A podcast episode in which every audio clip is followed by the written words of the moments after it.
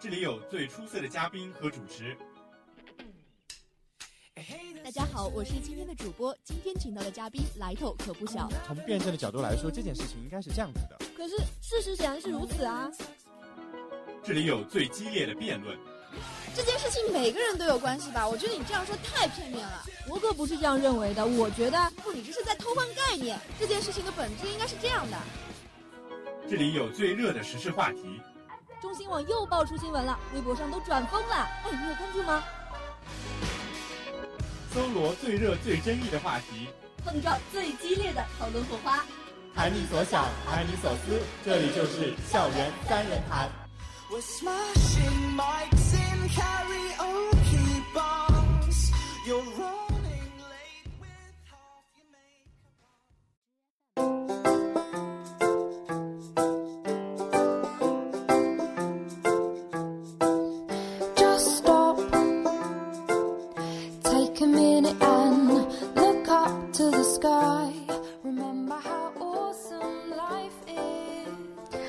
各位听众，欢迎在北京时间的十九点整继续锁定 FM 九十五点二浙江师范大学校园之声。那这一节呢是由吴璇为您带来的校园三人谈。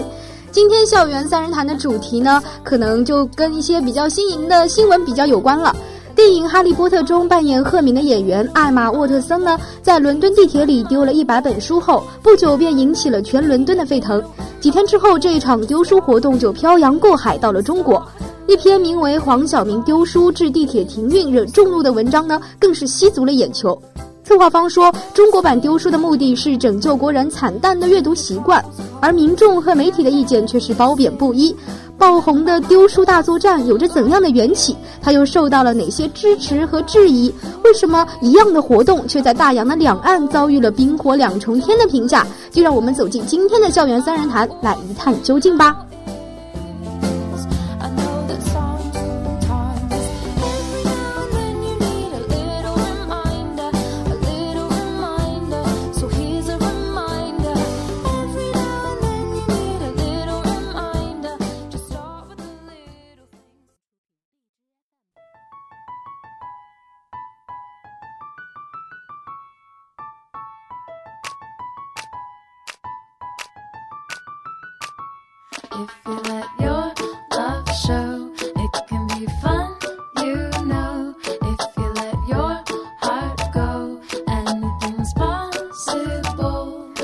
首先呢，还是要请坐在我们播音间里的两位今天的三人谈嘉宾来和大家做一个自我介绍。大家好，我是来自文传学院的周雪琴。Hello，大家好，我是来自地环学院的童子源。那两位应该是呃，大家是不是第一次做客我们的三人谈呢？是的，我是之前有过一次经历吧。对于我来说的话，我是第一次来到这个呃演播室。那可能今天我们谈论的这个话题呢，是跟我们的生活可能就不是非常的贴近，它只是一个新闻的事情。那不知道大家，我想问一下大家，就首先就是你们平时有一种怎样的阅读习惯？我个人的话，就如果说阅读书的话，我是看不下去的。就是我个人没有那么重的耐心，或者那么多的耐心去阅读一整本书籍。可能的话，我比较喜欢看那种文章类的，就像杂志啊，或者是短短文之类的啊。然后就还有就是对一个问题有一点争论性的文章，比较喜欢看一点。对于我来说的话，我可能看报纸、杂志和小说的话。都会去看，但是的话，就是看的时间不是很频繁。那你们平时是喜欢一种翻纸质类的这种书籍啊、报刊啊，还是比较习惯一些电子上的使用呢？呃，一般的话啊，我看文章的话，我觉得可能就电子书比较偏多吧，因为你比较好搜啊，就是知网上或者是百度上面随便一搜就出来了。但是有一些杂志是我个人比较偏爱的，就还是会呃坚持看一下，就是说呃去报刊的时间不见得会那么稳定。嗯，我的话比较喜欢纸质书，因为我比较喜欢那个质感。啊，其其实这也是就两个人，虽然只是两个人而已，但是其实也体现了当前比较大众的一种现象，就是很多人会比较去接触一些电子类的书籍，包括我自己在内，也是比较现在可能因为时代在发展，电子也是非常的进步，可能更为方便的、便捷的一种电子书呢，更多的进入了我们的生活。那也是使我们现在的阅读现状更靠近一种可能是碎片化阅读的这一种情况。当然，当然像子源这样子比较热爱纸质书籍的人也是同样存在的。啊，那针对这样一种现象，我们现在再来看回这一次的这个话题——丢书大作战。不知道你们第一次听到这样一个事件的时候，是对他有一种怎样的看法？我刚开始听到这个事件的时候，我所想到的那个场景和画面就是高三毕业的时候，从从那个呃教学楼那边，然后撒我们的教科书下来，肯定是很爽的。我觉得丢书大战，所谓大战，应该就是这个意思。嗯，然后那子源呢？我的第一感觉也是这样，因为我首先的话看到是这个标题“丢”字，让我感觉。比较呃有贬义的，对，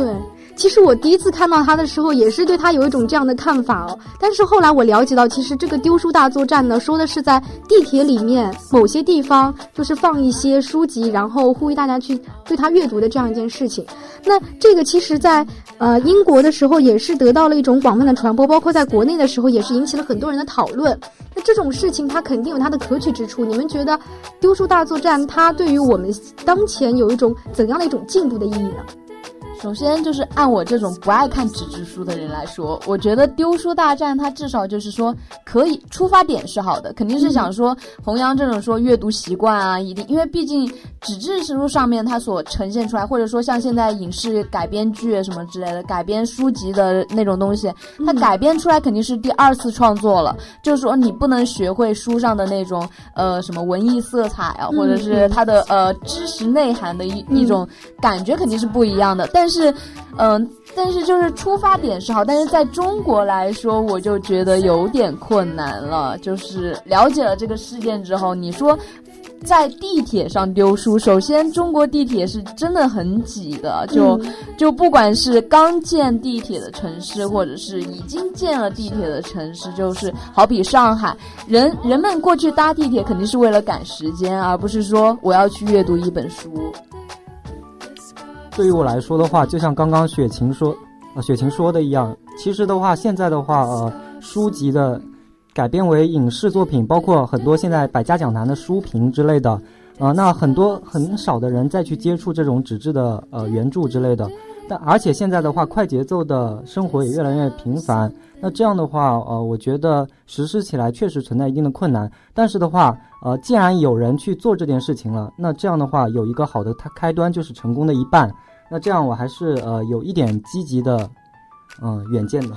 其实这件事情在啊英国和中国都能够得到广泛的传播，也是有很多人看到它的进步的地方。比如说，对于一些商业的公司来说，它是有它的存在的商业意义的。那对于你们两个，就我单单问你们两个本身，如果你们在路上看到一种书籍放在地上或者边上，你会拿起来去阅读吗？呃，首先的话，我我觉得，首先看封面来说吧。如果，但是如果就说你你那本书上面就写个《论语》，你让我去捡起来，我觉得应该是不太可能的，因为我对这方面本身就是，呃，就是不太感兴趣的。对古文我是非常头疼的。然后，但是呃，就是说，如果你可能放放部呃，就是说呃什么呃什么八卦类消息啊放在那里，那我可能会捡起来看一看。但是就是说现在。就是呃，在中国的话，我觉得就是更多的能丢在地上让人看见的都是传单。就是说，呃，传传单现在更多的方式都是多样化，都是图片加文字。嗯，我这种近视眼的话，我看到地上第一反应肯定是觉得是传单，不管它的厚度，可能就丢了一波的传单在那边，我不会觉得它是书籍。对于我来说的话，呃，其实，在地铁里面丢书，给人的感觉就是像我们现在大学生活，呃，考试周了，到图书馆占位置，嗯，把在，呃，座位上或者桌子上把书本这么一放，那肯定第一感觉就是这个是有人的，而且不会有人说，呃，去拿一本书在手里，万一他不喜欢这本书的话，可能往哪放，其实放的位置也是有一定，呃，考究的，对。其实你们刚刚提到的这个也是针对于我们中国人本身的一种心理想法来说的，因为中国人和国外肯定是有所区别的嘛。就是在我们中国人的习惯当中，好像丢在路边的东西，可能有的时候是不怎么会想去把它拾起来之类的，会有这种情况吧。嗯，所以说，其实相对于我们中国人现在这种啊本身固有的这一种心态来讲。这种国外的一种文化模式直接照搬到中国，也是有一些不合时宜的地方的。你们觉得其实有哪些区别呢？就是我所了解到的，就是说，首先你你要从一个丢书者的人来看，就是说，在英国的话，他们首先就一直都是把书视为一种很宝贵的东西，就是他们是珍藏起来的。但是你说在中国的话，其实现在因为中国出版书的话，我觉得那个。渠道啊，还有什么都是非常宽的，就是他对那个书的要求没有那么的过硬或者怎样，但是他同时他又压抑着书上面的一些对，就是呃作者们在对这个书的就是写的时候，他可能就压抑了很多，就好比呃就是说你不能写哪些东西或者怎样之类的，所以对书的理解，反正就在我这种不爱看书的人看来，我从小给我读书的话，一种观念就是，呃。老师教你这本书怎样怎样怎样，然后书就是给你带来作业的什么什么之类，所以我对书刚开始就是一种排斥的态度，就我不喜欢看那种长篇大论的东西，甚至是厚厚的书籍。就算我看完了一本书会有成就感，但是追求那个成就感的过程实在是太痛苦了。而且看完一本书，当书本终结的时候，我会觉得可能就画上了句点，就一下子突然少了一种追求一样，就像你考完一场试。考完那个试之后，你突然觉得，哎，我接下来这段期间我应该要干什么之类的。所以我觉得丢书的话，我是觉得不太建议的。就是看你丢什么书吧，就可能杂志类的，说不定还会引起人的注意。那子源，你觉得中国有哪些跟国外有区别的地方，导致这一个丢书的活动会在中国受到一些吐槽呢？呃，第一的话是丢书人他本身的一个呃身份。第一的话，呃，像国外的话，呃，丢书者的话是本身就是有一个很高的学历，而且对他所丢的那本书有很高的见解、很高的了解。而中国的话，丢书者的话比较偏向于那种明星效应，他所丢的书的话，更多的是一种呃呃一种形式上面，而且丢书者他自己本身不会去细致的了解他自己所丢书的内容，这样的话就不会给读者产生一个共鸣。所以这样的话，影响力可能肯定是要比英国的事件要小一点。对你刚刚提到那个人，其实英国那个丢书的人，就是那个赫敏的扮演者，他其实，在我们很多人的印象当中是一个学霸型的人物，而且他丢的那一本书其实是有所选择的。他丢的那一本书是一个女权主义类型的书籍，而他本身本人也是一个女权主义者。可能当时他把这本书丢在地铁里，有人拾起来的时候，刚好是一个同样有所共鸣的人，所以导致大家可能拾到这本书的时候，就是有一种比较好的反响。那中国呢？我们了解到，其实就是是黄晓明他们等等一种明星，他们一起发起来发起的这样一种活动嘛。其实明星丢书的，有的时候对我们来说，其实是更多的看到他身上的一种商业性的。一种对，就是呃，我觉得话啊，就是丢书的话，因为我认识一个很传统性的教学的老师，就是我们呃一个教文学的老师。那他上课的话，他真的不用 PPT，也不用任何东西，就用呃就带了几本书就过来，然后就说这个翻译的是怎样的，因为他给我们讲的是外国的文学嘛。然后他的确，他的宣扬方式是怎样？让我对那本书产生呃兴趣的，就是说呃翻译就好比希腊神话，他可能就是说啊美狄亚，然后对阿宋说哇呃你的你你头上燃烧着爱的火焰，那他读出来我对我是对这本书感兴趣的，而不是说对这个人感兴趣。但是如果是黄晓明来丢书的话，我觉得更多的人的第一想法哇小明哥哎我的天呐，手上有他的气息，书上有他的香味，我要把它给框起来，你们不能碰我这本书，我跟你说不能让它沾沾上。城市的那种味道，那如果这样子的话，我觉得书就失去了它的意义，它反而成为了一种明星的附属品。而且对对于我来说的话，像中国的一个呃地铁环境，包括公交环境的话是比较呃不如英国的。其实的话，呃像金华有一点做的比较好，就 BRT 公交站的话，我是看到它是有一个读书柜的。那这样的话，对这样的话，那个呃乘客在上车之前的话，还是可以去浏览一下书柜里面的书籍。那其实，在车上看书，我觉得在。至少在中国的话，还是不不是很现实，因为我始终到现在都忘记不了我第一次在呃校车上看看书的时候。嗯，因为校车的话，它是没有呃地点到站的那个广播的。嗯，那然后我看了一本书，看着看着，然后我就坐过站了，然后一直坐到终点站，然后我忘记不了我当时打车回来的愤怒。可能这种就是现实生活中真实的会遇到一种。理想很美好，现实很骨感的这样一种事情，就是可能有一些现实中的有一些限制因素，导致我们在车上看书也是一种不太现实的情况。其实就我们生理上来讲，在我行车过程中，如果我想要看书的话，我的父母是会阻止我的，因为这样会对我们的眼睛有所伤害。呃，就是我之前在车上有过看书的经历。那看书的经历是是是出于什么原因？是出于我马上要听写单词了，我得赶快背单词。我在书上作死发奋的在那里记，然后记单词的同时，我没有感觉到别人的异样的眼光。但是我所知道的是，我的确坐过站了。就是说你在书呃在车上选择看一本书是非常不明智的，然后呃也非常的不理智，因为这样你会耽误更多的时间嘛。而且车并不是。是一个看书的很好的地点，因为呃，就中国很多道路还没有修的非常的那个很好的之类的，你你在那里晃晃晃晃晃，就还有就是在地铁上那个人，你连座位都坐不到，人都是这样挤着的，你连抓手机的空间都没有，怎样去拿一本书籍呢？其实这也是说明，就是有哪些限制因素呢？首先是丢书的这个人。公众人物他的一种影响力，如果他是一个比较正面的人物的话，我们可能就对他有一种认同感，同样也会认同他所就是放着的书。如果是像明星人物这种，其实他们本身有些也是文化素质良莠不齐，本身就无法给我们起到一种比较正面的引导的这种作用的话，可能我们有时候对他所发放的一些书籍就会持一种怀疑的态度。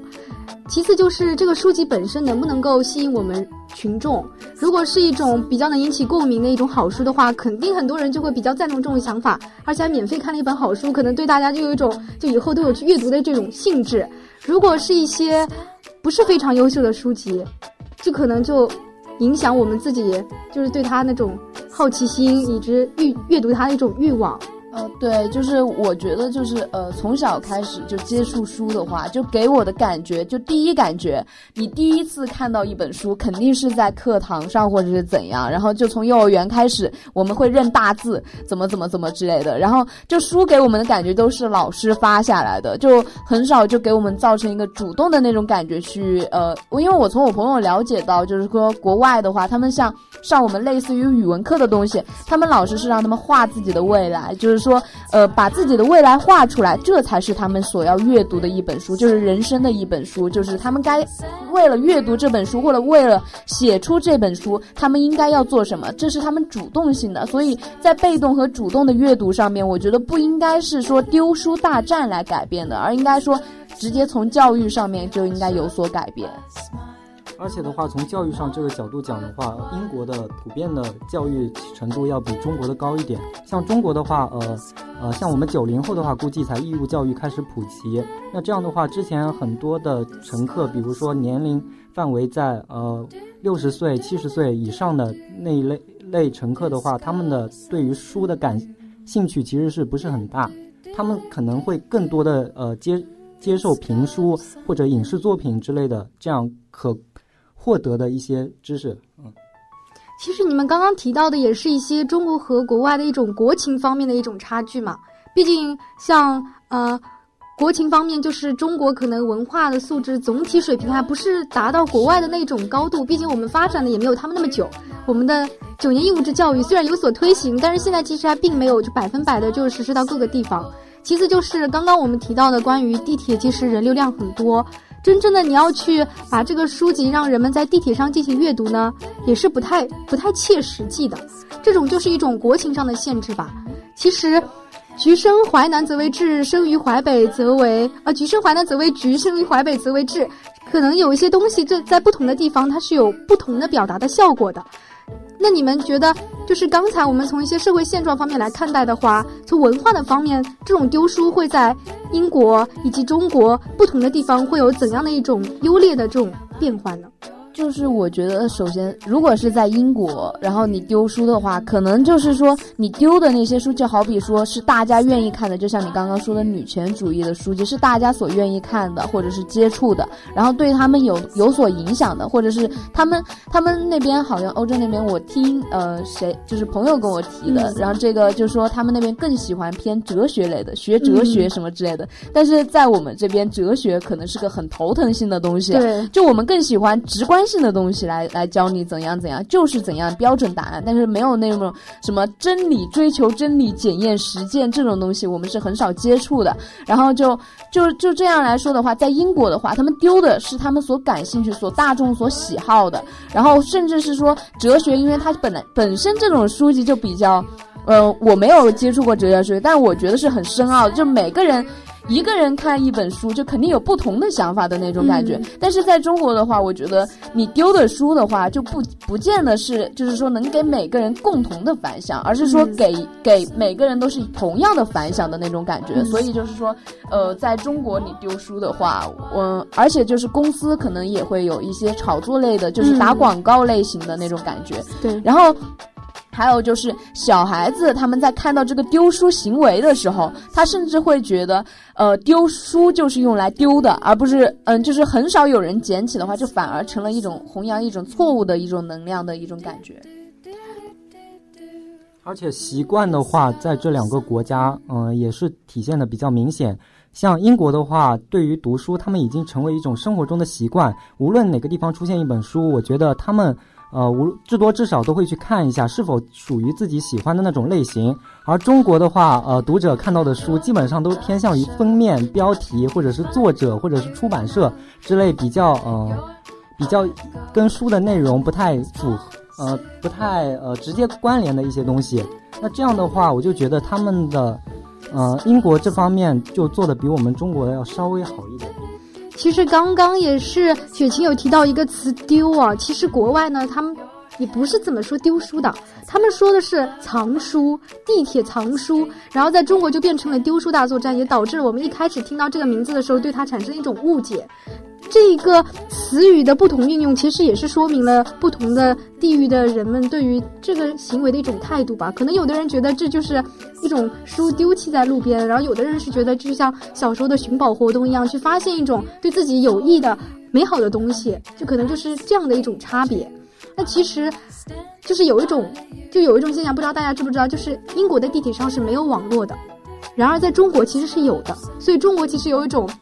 低头客一族是非常明显的，对，甚至连公交车上也开始普及网络，而且公交车上还会有那种电视啊之类的都会有的。所以，呃，我觉得，而且像现在在中国，你说读书的话。很多电子书都发出了，就是有声读书的那种那种东西，就好比什么深夜听谁来讲书什么之类的。是的，就人们不需要去看书，也能够知道这个书里面讲了什么。但是的话，就是呃，按照我的想法来说，就好比就是说，他书呃书籍翻拍成电影什么之类，这都是二次创作，人对。呃，书籍肯定有自己主观性的见解，他讲出来肯定就不是你的东西了。所以每个人看一本书，就好比我可能看那个结局，我觉得是美好的，但是你看那个结局，你觉得他，嗯，就是就是说，你觉得他不应该长这样，这样是悲观的。就每个人心态是不一样的，因为每个人的那个价值观、评判标准也不一样。所以就是对书的话，我是觉得，呃，你，我觉得你可以，如果真的想丢书的话，应该是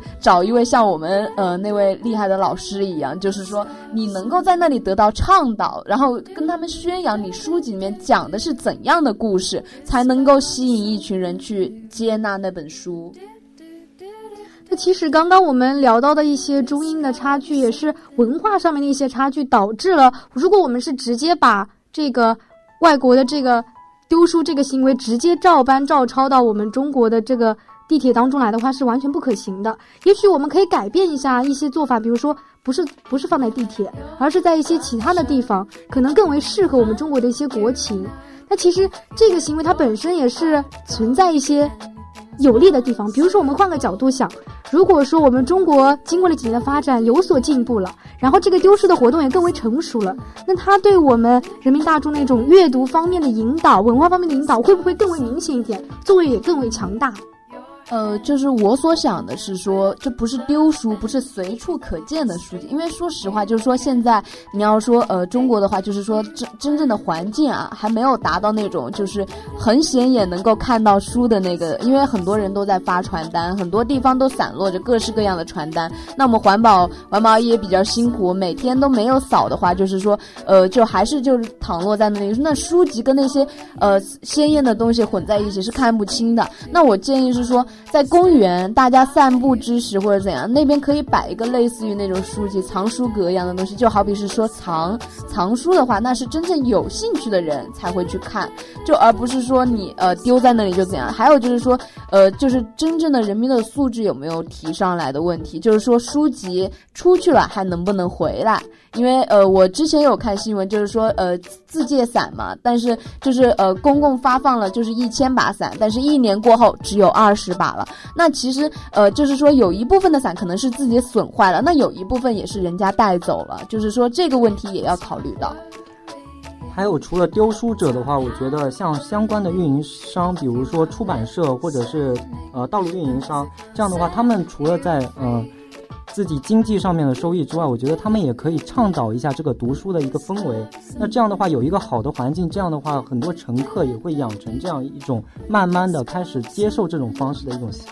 呃行为。啊，刚刚其实也是提到要提升一些国民素质，然后呼吁大家去阅读嘛。其实。这个它本身对于我们一种优秀的作用，就有在于提醒我们在一些零碎的时候，比如说坐地铁啊、坐公交啊这种时候去进行阅读。毕竟我们现在时间大家也都非常忙碌，然后使用这些零碎的时间进行阅读的话，也是一种比较能够有一些小细节能够提升自己的地方。那你们觉得在现在这个社会来说，你们对于就是人民群众这种大家这种阅读有什么建议吗？就是怎样能够更好的阅读？呃，就我自己的想法是说，不是说你看了多少东西或者是怎样，而是说你真正想看什么东西，你才能够从中间汲取一些东西吧。我自己觉得，就是如果阅读的话，就好比我，呃，我之前我历史特别差，我历史非常非常的差，然后老师怎样逼我看书，我都不愿意去看。但是如果我自己感兴趣的话，我可以对那本东西，就是说还是要变一个被动为主动的一个状态，这才是你真正愿意接受那本书了。你再去看，然后，然后还有就是说，你要知道你自己去看这本书是为了什么，或者是怎样之类的。就是说，因为我自己是不喜欢看书的，但是看文章的话，就是说，如果你没有那个耐心把一本书读完，我觉得可以像我一样，就是看看文章就好了。就你自己喜欢什么样的文章，你多看几篇文章，凑成一个呃，就是有意思的观点或者怎样，也是可以用的。那你是觉得就是可能就是要选择一些比较适合自己的、自己所喜欢、有兴趣的东西就可以阅读，而且更有效的阅读，就是不要跟风嘛。就是说，如果大家好比呃，我都去读郭敬明，那你也跟我一起读郭敬明，那我其实不喜欢郭敬明，我怎么办？然后我也跟你一起悲伤逆流成河嘛。然后我我其实是不喜欢这样的。那如果那如果我可能喜欢呃喜欢别的那种呃小说杂志或者什么之类的，那我就看杂志了，就这样。还有就是说，对于中国。的出版社的那种硬性规定可能还需要提高一下，就是说，就好比我之前买一本书，外面壳子就是写着，呃，就女生喜欢的那种星座论坛，那非常包装非常精致啊，然后就是那种木板板制的，然后我就当时买出来，因为它是被塑料给包住了的嘛，你是不可能打开的。然后我买回来之后，总共就那么几页内容，然后每一版上面就一幅画加几句话，然后我就，呃，我就觉得其实是挺浪费的。其实这也是说到了，就是一些要选择自己适合自己的一些读物，还有就是出版商的方面，可能要加强自己对于所出版物集的这一种，啊要求标准，需要更适合大众的文化这种氛围。啊，其实今天我们聊到的这个有关于丢书的这个话题呢，也是不仅聊到了关于文化从不同地方传播的这样一种呃区别，也是聊到了大家对于阅读、对于书的这一种高度的关注吧。呃，其实读书习惯的养成呢，是一个慢功夫，完全不是都市大作战的方式就能够突击来的，也更不是凭借着明星的光环就能够影响来的。没有读书习惯的人呢，不会因为拾到了一本明星丢下的书就痛改前非。中国的问题也不在于买不起书，没有书可以读，而在于心浮气躁，阅读的氛围比较稀薄。那丢书作战呢，也不能停留在丢的表层。所以说，大家不妨在品尝了丢的皮毛滋味之后呢，继续向下摸起机理。中国的问题存在，也恰恰说明了上升空间的广大。希望丢书大作战在改变之后呢，可以让国人重拾信心，而不是步冰桶挑战的后尘。所以说，今天的三人谈呢也是非常高兴，请到了雪清和子源。那今天的三人谈呢到这里也是接近了尾声，希望下期再和大家同一时间再见吧，拜拜！大家和听众告个别吧。好，听众朋友们再见。好，谢谢，再见，拜拜。